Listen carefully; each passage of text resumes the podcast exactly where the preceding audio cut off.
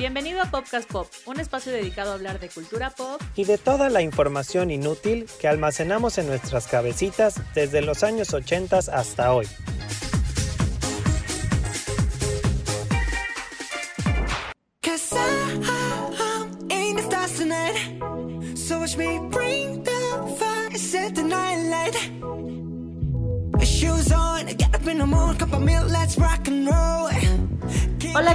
Bienvenidos a un capítulo más de Podcast Pop. Yo soy Piti, le doy la bienvenida a Ingo. ¿Cómo estás, Ingo?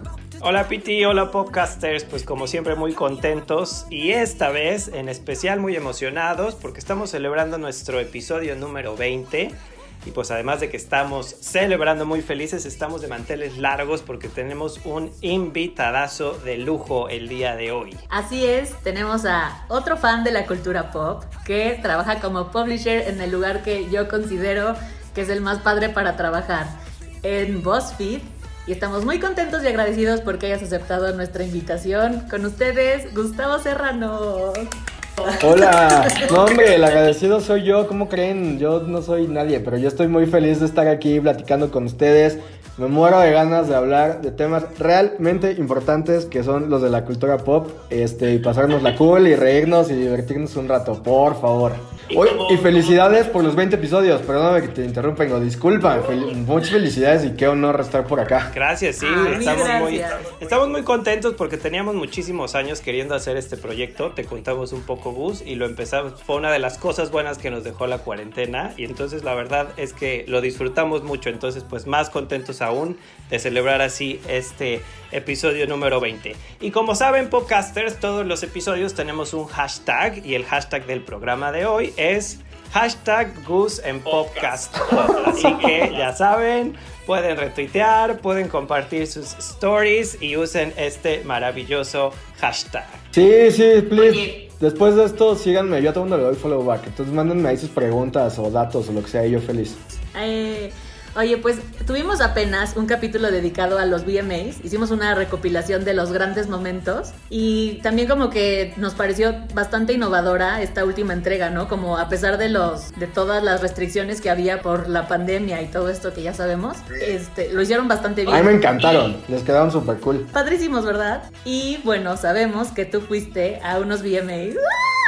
O sea, tú no te imaginas la emoción. Cuéntanos todo, todo, toda la experiencia. ¿Cuándo fuiste? ¿Por qué fuiste? ¿Dónde te sentaste? ¿A quién viste? ¿A quién, viste? Todo, ah, esta historia me encanta, me fascina esta historia. De, entrada, digo, nada más cerrando, los VMAs de este año se me hicieron increíbles. O sea, siento que recuperaron como el Thunder que igual no habían tenido algunos años anteriores. Como que justo la situación los obligó a innovar, a hacer algo distinto.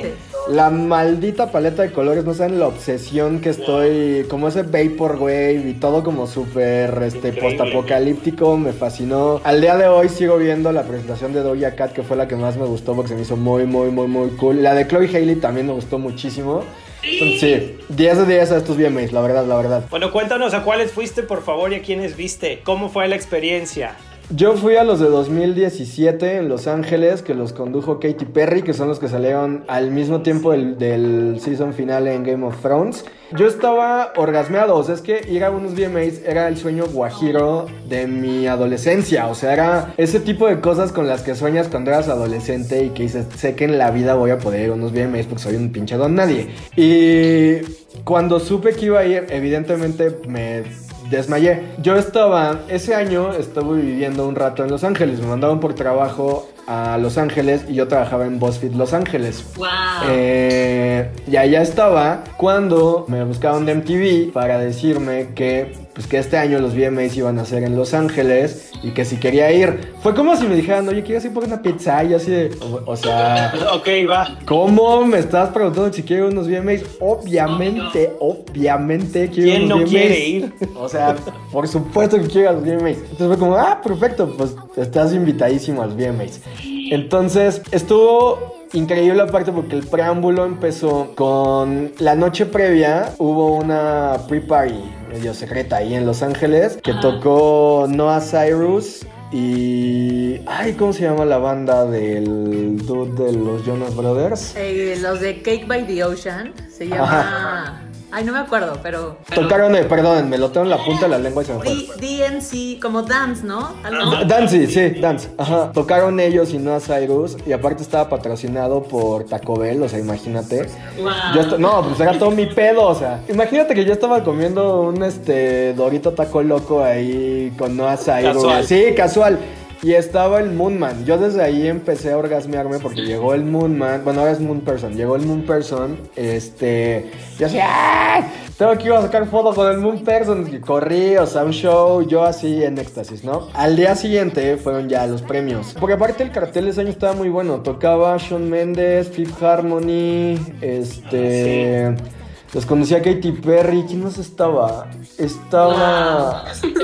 No, increíble Ya el con de ese Katy año. Perry, o sea. Perdónenme que se me están yendo nombres, es que traigo el cerebro medio blanqueado, pero estaba increíble el line-up de ese año. Yo tenía que llegar muy temprano, bueno no, déjenme un día antes, obviamente eran los VMAs, entonces fui a Urban Outfitters a comprarme ropa cool porque dije no voy a ir a los. VMAs con pinche playera y Rim Bros. Entonces fui a comprarme algo cool. Que aparte había sido el año que se estrenó Baby Driver. Entonces encontré una playera increíble de Baby Driver. Y me fui con mi playerita de Baby Driver que estaba súper, súper cool. Y recuerdo que la cita era muy temprano porque iban en vivo. En vivo para la costa este, para Nueva York. Los Ángeles va tres horas atrás de, de Nueva York. Entonces teníamos que estar ahí. Los premios empezaban a las 5. Teníamos que estar ahí como tres y media. O sea, súper, súper God. temprano. Total que llegamos como muy muy temprano y yo iba más emocionado todavía porque sí quería estar desde el inicio porque el show lo abría Kendrick Lamar. Kendrick Lamar hizo mi disco favorito del 2017 y él abría el show. Dije, no hay manera, o sea, no hay modo alguno en el que yo me pierda a Kendrick Lamar abriendo los VMAs. Bueno, Llegamos y como yo iba invitado por MTV, o sea, claramente yo no soy famoso de nadie, o sea, yo iba nada más ahí de backstage y el demás, este, a subir Instagram y demás. Yo tenía que pasar primero por una acreditación, por eso llegamos todavía mucho más temprano. Me tocó ver a toda la fila de fans que estaba ahí. Gente vuelta loca en el anfiteatro ahí de Los Ángeles, o sea, una locura, ¿no? Cuando llegué, esta es una, de- esta es una cosa favorita de toda mi maldita vida, ¿no? O sea, llego, ya nos iban a meter a nuestros lugares en lo que estaba el pre-show y la alfombra, pero pues como yo no iba a pasar por la alfombra, claramente yo no tocaba en ningún pre-show y yo no era como de los fans invitados al show, a mí me iban a ir a sentar ya, como en cualquier entrega de premios, o sea, sales de la alfombra roja y tienen a los artistas ahí sentados horas, no sé si sabían eso. ¿No? Horas, horas. Eso pasa igual en el Oscar. O sea, los que llegan a la alfombra roja a las 6, los sientan ahí en su lugar y están dos horas esperando a que termine el show. Idéntico pasa acá. O sea, si eres performer, pues te vas a tu camerino. Y si eres invitado,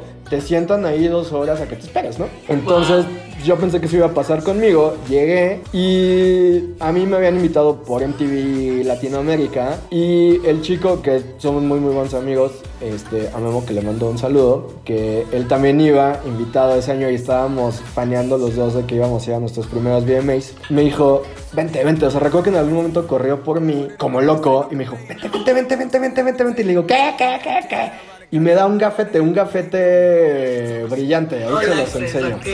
Así, lo tengo obviamente aquí, o sea, esto es de mis cosas más preciadas en el mundo. O sea, este era mi gafete original que yo traía, que dice Arrivals VMAs. Ok. Y brilla. Con este tenía acceso para la llegada de los artistas, pasar por ahí, y pasarme por atrás y cool y irme a mi Para lugar. el evento. Cuando llegaron por mí, me dieron este. Wow. Esto lo traen toda la gente que desfila por la alfombra. Y me dijo, Wow. pues vas a desfilar. Y yo así de, ¿qué?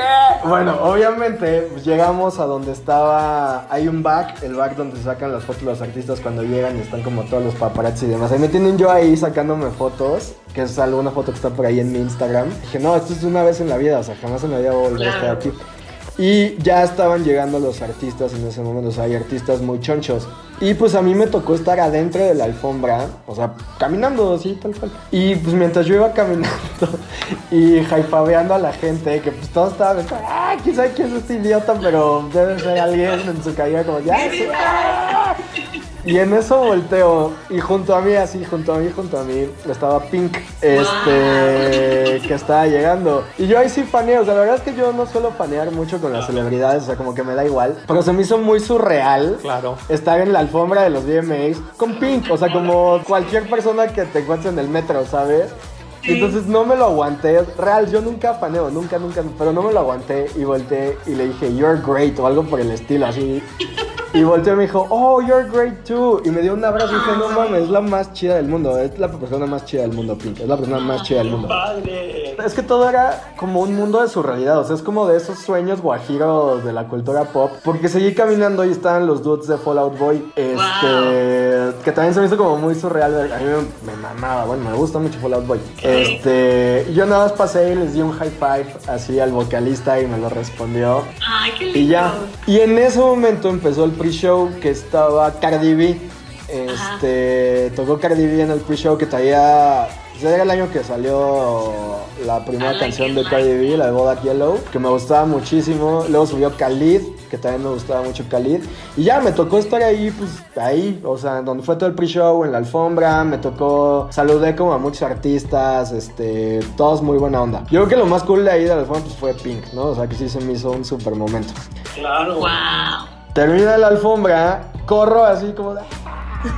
Para ver a Kendrick Lamar. Así, pero como de.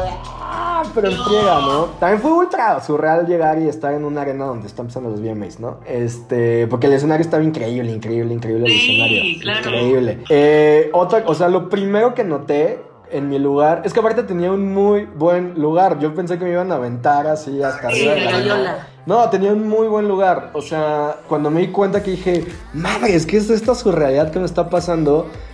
Vi como a una distancia, ¿qué será? Como unos 20 asientos, que la verdad es que no es tanto. Estaba No, Chance de Rapper. Porque volteé y dije, se parece a Chance de Rapper. Dije, no, es Chance de Rapper. O sea, estoy sentado, o sea, me dividen Casual. 20 asientos de Chance de Rapper, ¿no? Y dije, madres, ¿qué es esto? Y ya, o sea, empezó el show. Kendrick Lamar, que estuvo increíble.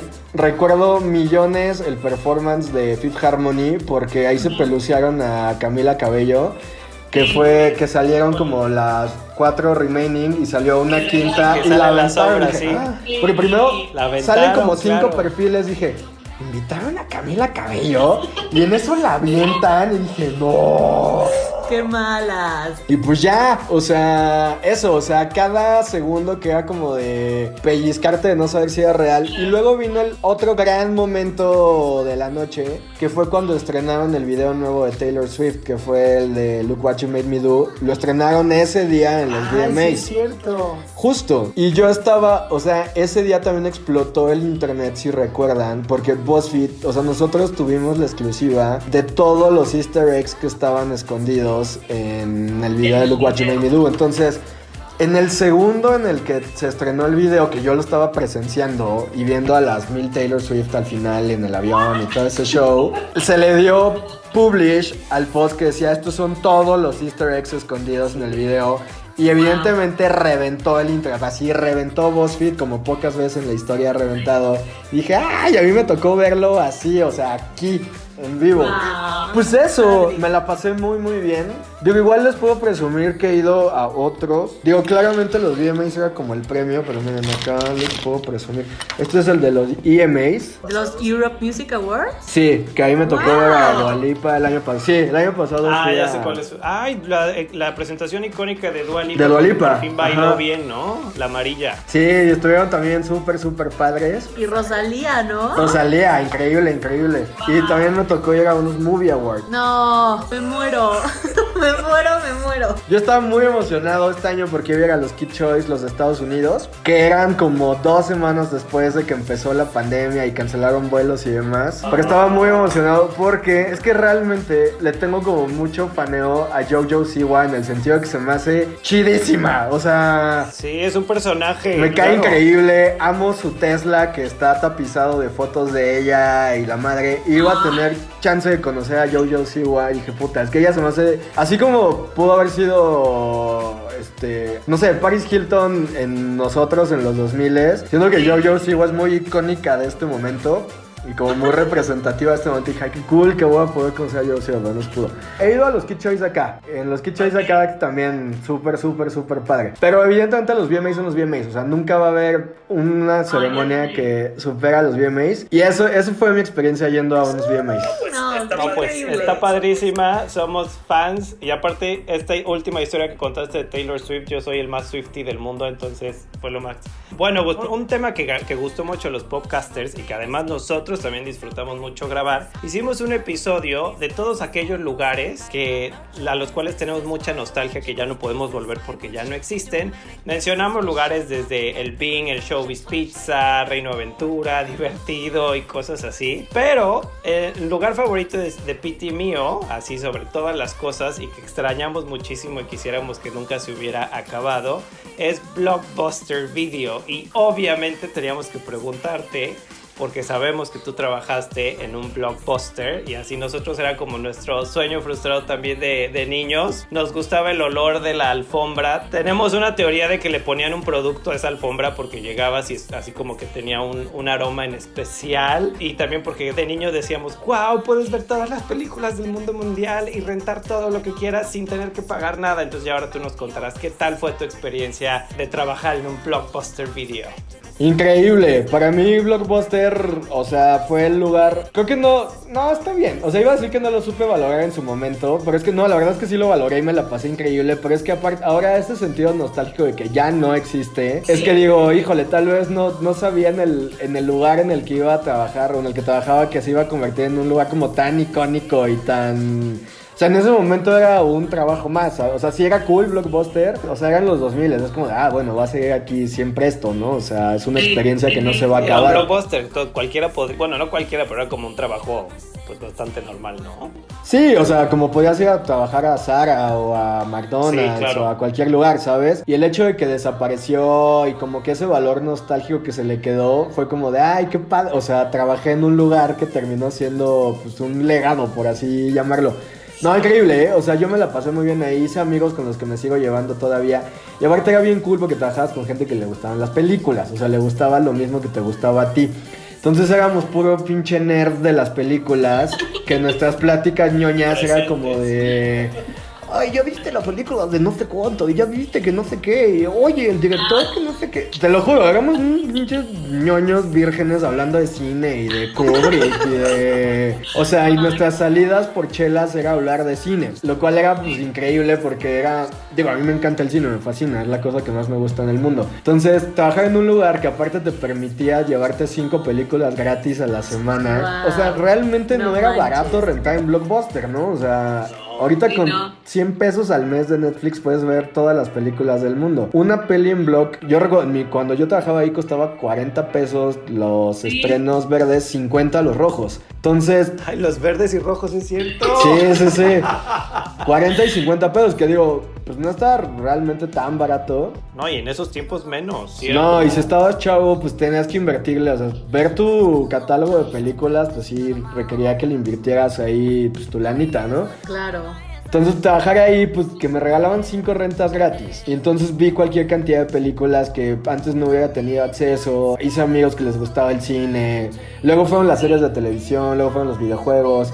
Entonces era el club de la ñoñería máxima. Ah. ¿Cuánto tiempo trabajaste ahí, Gus? Dos años mientras Ay, estaba en la bien. universidad. O sea, mientras estuve en la universidad Ay. trabajé ahí. Y es que la verdad, aquí les cuento, no necesariamente me encantaba la escuela, nunca me gustó, me gustaba a mí trabajar. Y yo buscaba, o sea, para mí era mi máximo terminar clases e irme a trabajar. O sea, no importaba si estaba cansadísimo y tenía mil tareas que hacer después. Para mí era irme a Blockbuster porque aparte llegaba... A mí me tocaba normalmente cerrar, porque yo iba a la escuela en la mañana tarde, llegaba a Blockbuster a las como a las 4 o 5 recuerdo, y ahí me tocaba el turno del cierre, que salíamos a las 10, 10 y media, una cosa por el estilo. Sí. Y aparte me gustó porque me permitió aprender cosas administrativas. La verdad es que yo salí muy preparado para el mundo laboral de Blockbuster. Sí, claro. Porque, por ejemplo, yo tenía que hacer cierre, o sea, tenía que hacer inventarios, tenía que hacer cierre, tenía, llevábamos control de dinero, este, depósitos, teníamos que ver cosas de créditos. Yo era subgerente en el blog. Entonces te daban como la llave de administración de una tiendita, básicamente. Entonces te daban un presupuesto, te daban una meta a la que tenías que llegar y tú te hacías bolas, ¿no? Y de repente sacabas a promoción las películas semi-nuevas o que las palomitas o la tontería. Ah, sí. Me permitió aprender eso. Viste que ahora hay un blockbuster, no sé en qué parte de Estados Unidos, que es, lo convirtieron en un Airbnb. Sí, está increíble. Están como en Montana o en sí, Oregon, sí, algo así, ¿no? Y, no, y tú no tienes como preferencia para ir a, a ese blockbuster. Así, yo trabajé en uno. No, cero, ya ni existe la empresa. Se disolvió. Puedes llegar con tu gafete y decir, miren, yo trabajé. Yo tra- no, este sí lo conservo. O sea, este es un gran tesoro. O sea, este es mi gafete. Un súper tesoro. Yo, yo vi apenas una serie, la de High Fidelity. Hay una parte en la que se llevan unos viniles y le dice la chica, ¿qué creen que es esto? ¿Un blockbuster? Y le contesta el chavo, ¿qué es blockbuster? Y todos así de, bueno, sí, ya, estos niños no entienden nada. Bueno, sí, ya no sabemos. Los, bueno, los adolescentes hoy ya no saben Ya qué no es saben qué es. Pues claro, aquí cerró. La última tienda debe haber cerrado como en 2013, 2014. O sea, ya tiene un Sí, rato. Y casi todos los convirtieron en un pan cotidiano. ¿Has visto Fíjate eso? que los que yo, o sea, en el que yo rentaba, bueno, en el que yo trabajé lo demolieron. Este, ahora es parte de una plaza en satélite, yo soy sateluco. Ok. Y al que yo rentaba cuando yo vivía en el sur, que estaba en Mixcoac, en el Walmart de Mixcoac, se convirtió en un Domino's Pizza. Sí, sí, sí, sí. En el que yo trabajé primero se convirtió en una tienda que duró tres días que se llamaba The B-Store. No sé si la recuerdan, que era de videojuegos. Ah, sí, sí, Ah, sí. sí, ya sé. Pero cuál. esa tienda duró tres días. Y luego, pues ya los convirtieron algunos, creo que en farmacias o algo así. Ay. Algo que siempre quisieran saber de Blockbuster se los puedo contestar. Ah, yo lo del, lo del producto de la alfombra, dime por favor si le echaban algo a la alfombra porque todos los blockbusters olían igual. No, pero eso sí era un gran asset. Y a la gente, a mí me encantaba cuando iban. Yo amaba el día que iban a lavar la alfombra. Porque el día que iban a lavar la alfombra, cerrabas temprano la tienda, para empezar. Ajá. Y como yo estaba en el turno de la noche, para mí implicaba que cerraba la tienda a las 8 y me compraba unas papitas y poníamos una película. O hacíamos Sí. palomitas con mis compañeros y nos poníamos, mientras estaban lavando la alfombra. Porque esa no lo lavábamos los empleados. Había un servicio que contrataba empresa, Blockbuster y ellos lavaban la alfombra. Y a mí me encantaba porque aparte olía delicioso, como a todos me gustaba. En algún momento, no me acuerdo si fue Bed Bath and Beyond o qué tienda sacó una edición especial de la de una vela aromática del olor de la vela de Blockbuster. Hace ¿En siglos, hace como 10 años, pero sí. Sí, igual por ahí la encuentran todavía en eBay o en algún lugar. Era el jabón que usaban y así era, olía delicioso. Pues extra- extrañamos mucho el blockbuster, eso que ni qué, y nos encanta. Yo creo que sí seguiría yendo, la verdad. Sí, digo, igual si quieren saber, nunca, nunca hubo red, esas son cosas que siempre me preguntan, entonces no mandábamos reportes al buró de crédito, entonces no pasaba nada si se quedaban con una, o sea, los iban a estar molestando creo que por 90 días, pero al día 91 la película se daba por perdida y ya era suya, no había nada para el buró de crédito, este, y esto, esto también me la preguntan muchísimo, no había un escáner en el buzón, mucha gente piensa que cuando metían la película al buzón había un escáner así como de Indiana Jones, así, ¡ah! que escaneaba la película y se registraba. No, no, era lo más rudimentario de la, La vida. el hora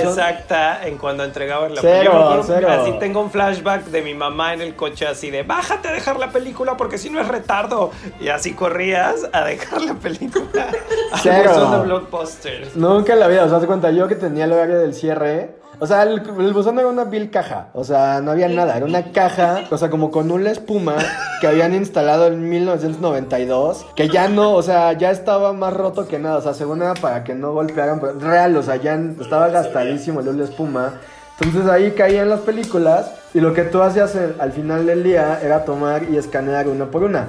Entonces, si la hora de cierre era a las 10, normalmente llegaban clientes 10, 20, 10 y media. Tú seguías escaneando todo. Entonces era como, ah, sí, no hay problema. O sea, ahorita No le hay escaneo. Y contaba para ese día. Ajá.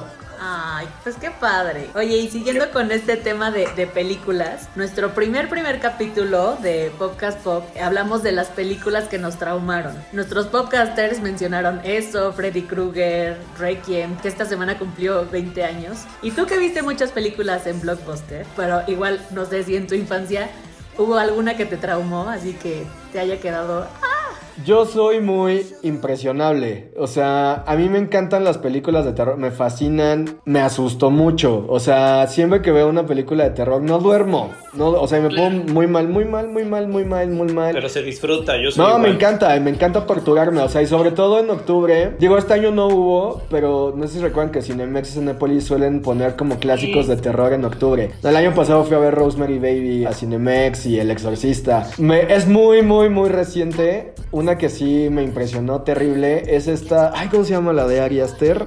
Este. Midsommar, La anterior. eh, Hereditary. Hereditary, híjole. O sea, les soy muy honesto. Me dan miedo las películas de terror, pero me dan miedo un día. O sea, el día que vi El Exorcista no dormí, luego bye, chido, o sea, se me... no, no, no, no, no, no, o sea, con o sea, y la vi muy adulto, esta película es de hace, ¿qué? ¿Tres años? Sí, dos, tres años, dos. Muy adulto, y la vi con mis, ni siquiera la vi solo, a veces me torturo yo solo viendo películas de terror en mi casa, no, no, no, la vi con un grupo de amigos, ni siquiera la vimos en el cine, la vimos en tele, o sea... yo sí la vi en el cine, yo sí la fui a ver Yo también, yo que soy la miedosa número uno, la fui a ver porque mi novio es bastante fan de las películas de terror, no, o sea, yo a la mitad estaba así de, no, ¿por qué estoy aquí? ¿Qué estoy viendo? No, no, no, no. Bueno, todo mundo sabe. La escena del poste, esa te juro que va a vivir en mi memoria por toda, la, toda mi vida, toda mi vida. Por siempre. Y luego hay otro plano, o sea, como el aftermath de la escena del poste, que te lo dejan dos horas, o sea, una eternidad. O sea, que dije, ya, ya, ya, ya, ya, ya. porque aparte como que siempre en las películas de terror el sonido te va guiando a que ya viene la escena de terror. Y aquí no. Y aquí nada, era como el grillito y de repente así te quedas como, no manches, no, no, no, no, no, no lo veía venir. O sea, les juro que no estoy exagerando, o sea, pesadillas dos semanas, yo muy nervioso. Hay una escena, es que no quiero spoiler nada, pero hay, hay una parte en la que Tony Colette está en el cuarto, en una esquina de un cuarto. Híjole, o sea, yo nerviosísimo viendo la esquina de mi cuarto, en la, porque aparte yo vivo solo, entonces imagínate, o sea, oyendo ruidos acá, no, terrible. Eso, yo creo que eso... Y Tony Colette en la silla ahí. O sea, y honestamente estaba yo muy ardido de que no hubiera nominado a Tony Colette por mejor actriz porque me parece impresionante lo que hace Tony Colette en esa película. Está cañón. Y bueno, pasando de pelis que nos traumaron, ya algo mejor, otro de nuestros episodios hablamos de los reality shows que nos han dado y nos siguen dando vida. Y también sabemos que tú eres fan, si no me equivoco, particularmente de los reality shows. Creo que en alguna entrevista dijiste que de Home and Health o algo así. sí. Obviamente que nosotros también somos fans, queríamos preguntarte cuál es el reality show o los reality shows que más te dan vida o que realmente disfrutas viendo. Me encanta esta plática porque de repente me pueden ver viendo este mis documentales y series, o sea, Mad Men que me fascina, o sea, cosas realmente de valor artístico, cultural y demás, o sea, buena televisión, pero corte a, híjole, es que yo con los realities tengo un tema muy severo, es que, o sea, sí me gustan todos los de Home Angel, o sea, todos, o sea, vestido de novia y, bueno, los Property Brothers no me gustan, me caen muy mal los Property Brothers pero todos los demás, todos, todos. O sea, probablemente el primer reality que yo recuerdo conscientemente haber visto y que me gustó era uno que pasaba en el.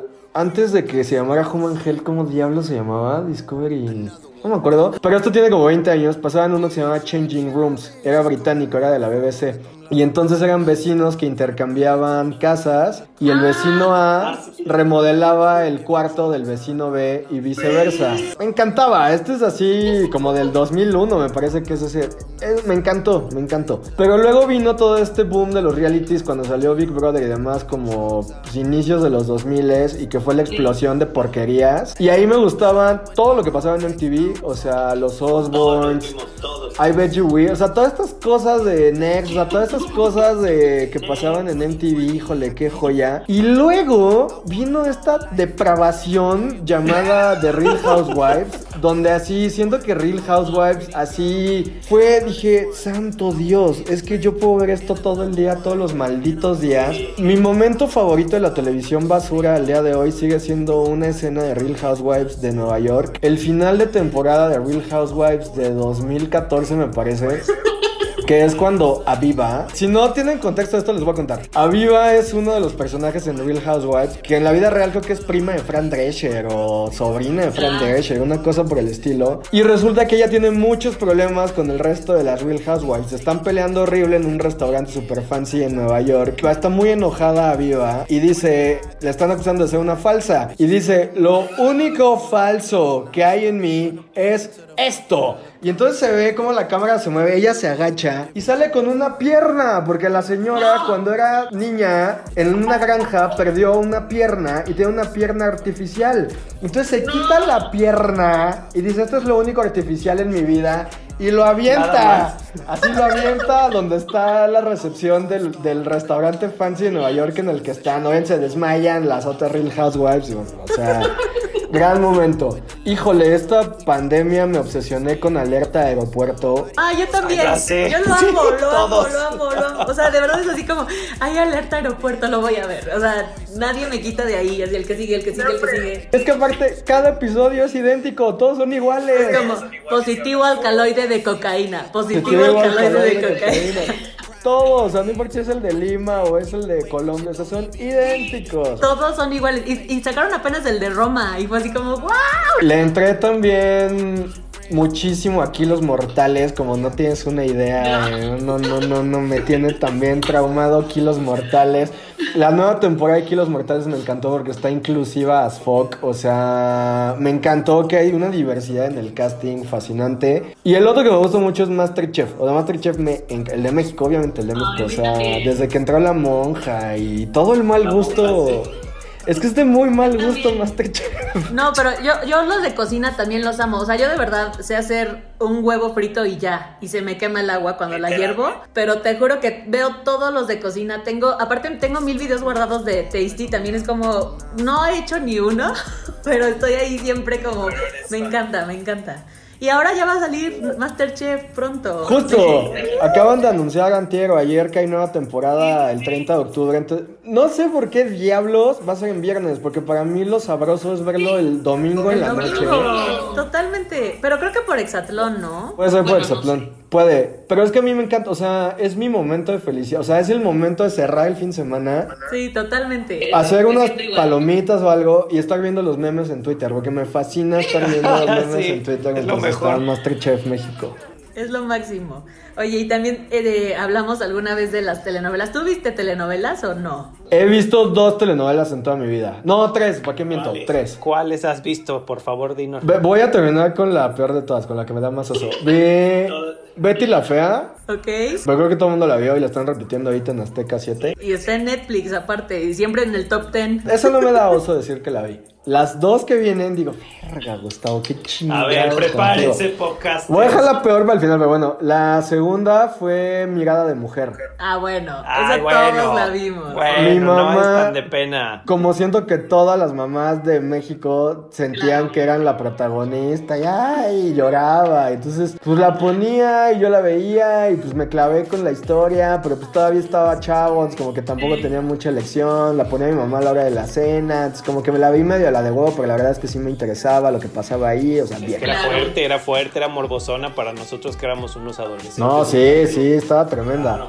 Oye, y está en Amazon ahorita. Pero aparte yo le puse como capítulo 1 y le, le di a la derecha para ver cuántos eran. No acabé, o sea, era así de tun, tun, tun, tun, tun, tun, e- eternos. Dije, Pues bueno. claro.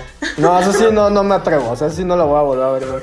Pero híjole, la última, madre. Me muero de ganas por saber cuál La es vi esta por vida de Dios. Por gusto y elección. A ver, pero, o sea, la vi por elección personal. Realmente No por me gustaba. mamá, no por tu no, no por mi hermanita, mamá, no por tu echo la mi prima. mamá, mi abuela, nadie. O sea, esta la vi por decisión propia. En el canal de las estrellas, o sea, ni siquiera la vi repetida o algo por el estilo. O sea, la vi durante su emisión original en el canal de las estrellas. Todos los chingados días fielmente estaba yo ahí. Este, me obsesioné. Para el final sí fue un evento comparado. Solamente he hecho un evento así cuando fue el final de Lost que dije, no, no, no. O sea, la novela de la que les estoy hablando es La Madrastra con... No. ¿Cómo se llama? Con Victoria, Victoria Rufo. Rufo. Victoria Rufo se llama, ¿no? Híjole, o sea, es, este sí es lo de peor gusto que he hecho en toda mi vida.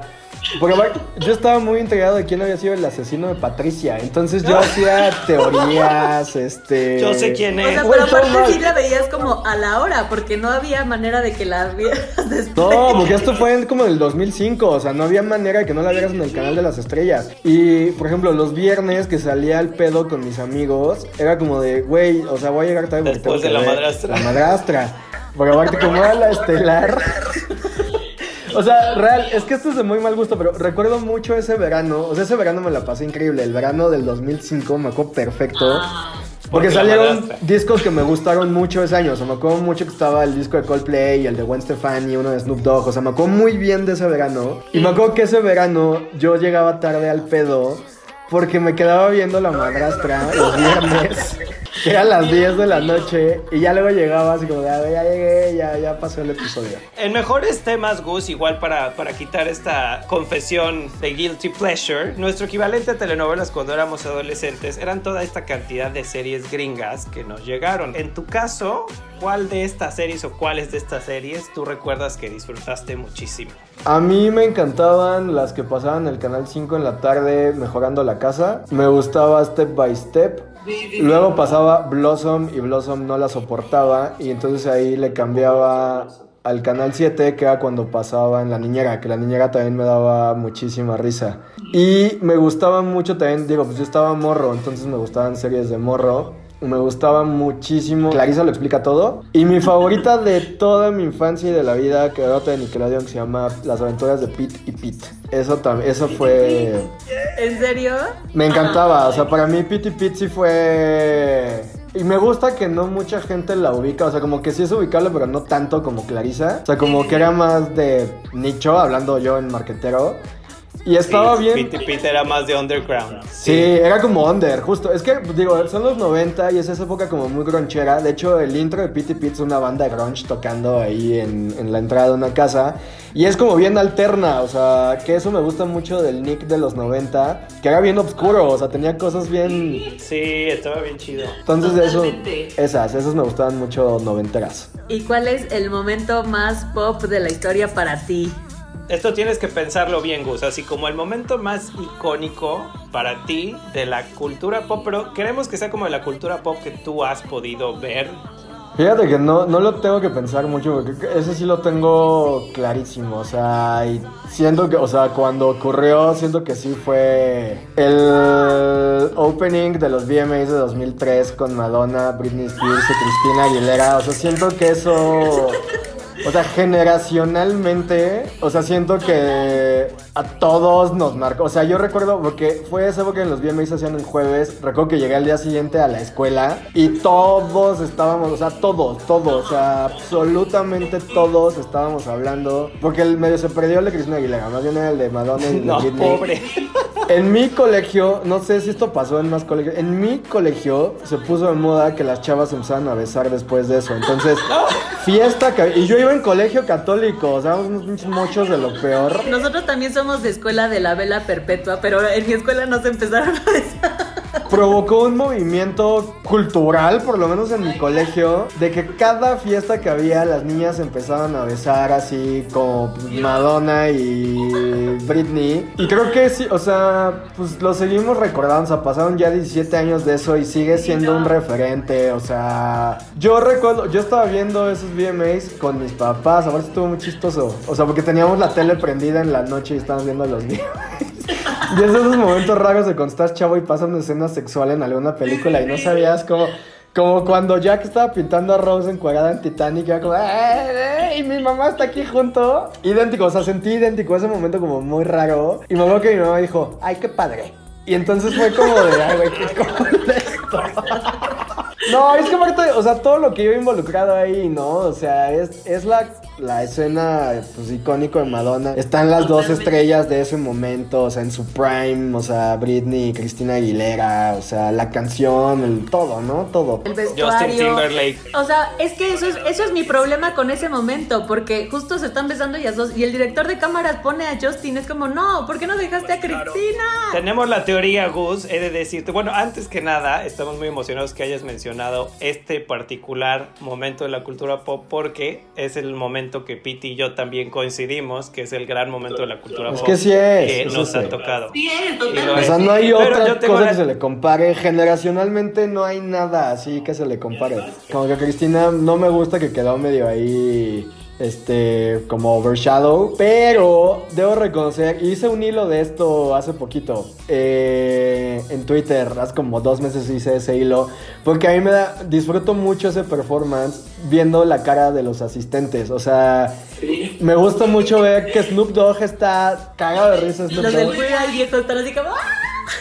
Emocionadísimos. El güey de Queer Eye me acuerdo que está brincando, o sea, se para de una emoción y empieza a brincar increíble. No No cómo se llama creer. los güeyes de los Fab Five originales. Me fasc- me mata risa ver a Mary J. Blige, que Mary J. Mary J. Blige está outrage, o sea, está indignada por lo, o sea, está con una cara de desprecio hacia lo que está pasando. Está Paris Hilton y está Lindsay Lohan ahí que están como bailando cool. O sea, es que también, o sea, ve los asistentes que están ahí, o sea... Todo es icónico. Está Lindsay. Lohan, o sea, es ese momento de los 2000 en donde está Lindsay Lohan, está Snoop Dogg, está Justin Timberlake, está Paris Hilton, está 50 Cent, con Oli- me parece que iba con Olivia en esos VMAs, o sea, están todos los que eran relevantes, que fueron relevantes en la primera mitad de los 2000 están ahí en ese momento. Justo en, el- en nuestro capítulo de, de los VMAs hablamos, o sea, dijimos, ese es el momento más pop que nos ha tocado vivir y lo que dices, al otro día en la escuela todo el mundo lo comentamos, todo el mundo, ¿lo viste ayer? Sí,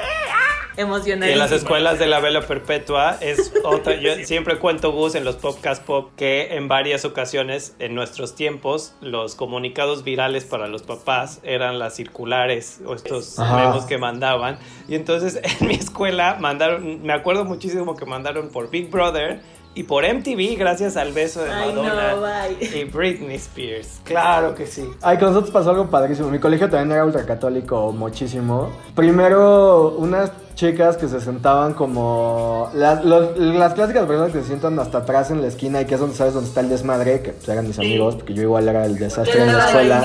Igual, igual. Imprimieron el beso de Britney Madonna y lo tenían pegado ahí en la esquina, así enorme, ¿no? Y una de las monjas había escandalizado al respecto.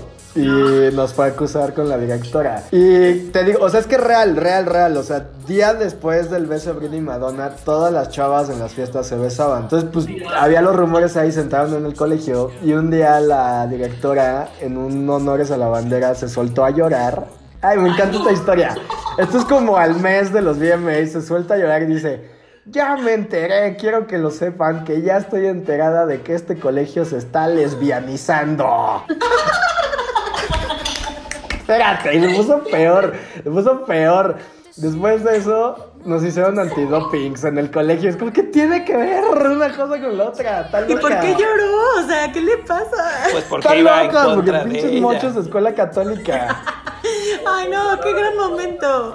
Ese es, ese es- ese es tu momento de cultura pop personal, ¿eh? de decirte. Es que aparte había, o sea, me acuerdo mucho también del momento musical de esta época, que fue cuando Justin Timberlake había sacado Cry Me a River y estaba la de Jennifer López. Pero había un par como de canciones súper bailables muy de los 2000 y la de Sean Paul. Este, entonces todo era pues pura maldita depravación, o sea, veníamos de una época aburridísima de la música y de repente todo se volvió depravado, entonces hubo un, una- un grupo de chavas de la escuela en la feria de anual o quién sé qué era, decidieron bailar Dirty de Cristina Aguilera, imagínate en el colegio católico. Y estaban con un, o sea, llevaron sillas y se montaban en la silla y le bailaban al palo de una escoba, o sea, pues por eso la directora lloró, o sea, porque la directora culpó a Britney y a Madonna de que ellas lesbianizaron al colegio. Ellas Lesbianizaron. lesbianizado al colegio. Es que sí. Porque usó ese término, o sea, usó el término lesbianizar. Lesbianizar. Se puede, eso puedes lesbianizar a alguien. Sí, sí, sí, sí. Nunca voy a superar a la, maest- a la directora llorando. O sea, de verdad, lo amo ese momento. Nos ahogamos de risa, o sea. Porque ahorita fue muy teatral todo, o sea, yo se las conté muy, o sea, pero Sí, bueno, lloró pero- y empezó a sollozar y decía, es que el colegio, ya me enteré, que se está, y aparte le, o sea, tomó aire cuando, o sea, dijo, se está lesbianizando. y una chica, y nunca supimos quién fue, o sea, cuando dijo se está lesbianizando, gritó, es como, ¡ah! O sea, fue como de, de que le ganó la risa y no, no, no, increíble, increíble, increíble. Increíble. Oye, pues eh, mil, mil gracias por compartir todo esto con nosotros. Estuvo increíble. Eres, eres nuestro padrino mágico de invitados. Mil, mil gracias por aceptar la invitación. ¿Cuáles son tus redes sociales? ¿Dónde te podemos seguir, encontrar? Síganme en todas, me llamo Gus25G, WZ25, así estoy en Twitter, en Instagram, en Pinterest, en la que me quieran encontrar, ahí estoy, en todo, tengo todas, tengo todas, entonces ahí estoy. También tengo Twitch, ahí me llamo Gustavo Serrano. Mil, mil gracias, Gus. No, hombre, a ustedes, de verdad me, la- me hicieron el día, real venía un día muy estresante Ah. y cansado y me hicieron el día a platicar con ustedes. Y aparte, pues muchísimas gracias por invitarme. Y a un episodio tan especial. Estamos Sí, muy contentos de que hayas aceptado. Muchísimas gracias. Siempre, cuando quieran, yo estoy a la orden. Y un día quieran echar unas chelas, ya no en podcast, para platicar de, de cosas cool. Perfecto. Les recuerdo el, el Instagram del programa que es arroba popcastpop, en Twitter popcastpopmx y tenemos YouTube y Facebook para que nos sigan y se suscriban también por ahí. Bueno, a mí me pueden encontrar también en todas las redes sociales como Ingo E. Kobe. A ti, Piti, ¿en cuál te podemos encontrar? Yo estoy en Instagram como arroba holapiti y en Twitter como arroba pitisize. Muchas gracias, chicos. Gracias a ustedes. Gracias, podcasters. Gracias, Gus. Recuerden utilizar nuestro hashtag Gus en Podcast Pop y nos vemos el próximo martes. Chao, chao. Bye.